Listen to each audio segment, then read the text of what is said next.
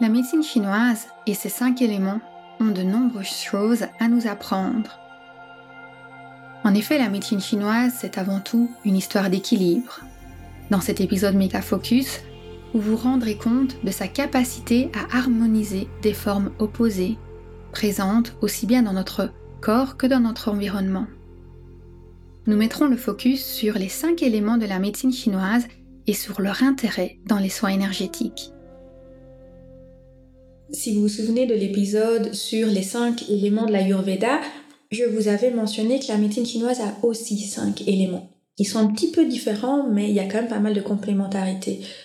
Au niveau de la médecine chinoise, on retrouve l'élément du feu, du bois, de la terre, de l'eau et du métal. Ils interagissent de façon complémentaire à de nombreux niveaux. Et à l'image du yin et du yang, il y a deux grands cycles qui se dégagent un cycle générateur où les éléments se donnent naissance et se nourrissent les uns les autres, et un cycle destructeur où les éléments se détruisent les uns les autres. Il y a une petite histoire assez connue qui permet de retenir dans quel ordre fonctionnent les éléments. Je trouve qu'elle est assez simple à retenir. Donc en fait, au départ, il y a le feu qui est créé à partir du bois. Et puis, en brûlant, le bois donne ses cendres à la terre. La terre, elle, produit du métal puisqu'elle contient de nombreux minerais. Le minerai produit de l'eau, d'où le fait qu'on retrouve des sources à proximité de dépôts calcaires. L'eau alimente les arbres qui sont sources de bois et le bois est à l'origine du feu. Donc là, on est vraiment dans un cycle générateur où chaque élément donne lui un autre élément. Et si un élément est trop dominant par rapport aux autres, il va alors devenir source de destruction. À l'inverse, lorsqu'un élément est trop faible, il perd son pouvoir de générateur.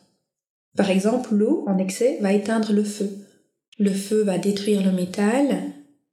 Un excès de métal dans le sol va asphyxier le sol et empêcher les arbres de croître. La terre, elle est capable de canaliser l'eau puisqu'elle va notamment contenir les nappes phréatiques, mais par contre, l'eau peut détruire la terre, notamment lors d'inondations ou d'érosions importantes.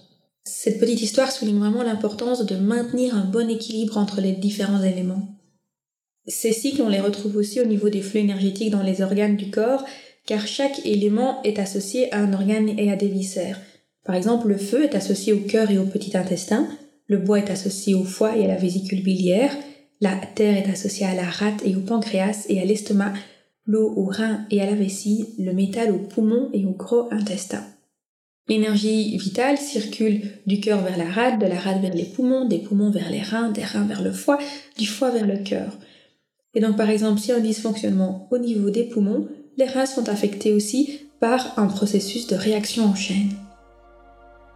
Si la médecine chinoise vous intéresse et que vous avez envie d'en savoir plus sur son potentiel, je vous invite à écouter l'épisode 2.6 du podcast Métasensoriel. Il est disponible sur aromacantisme.com slash 2.6.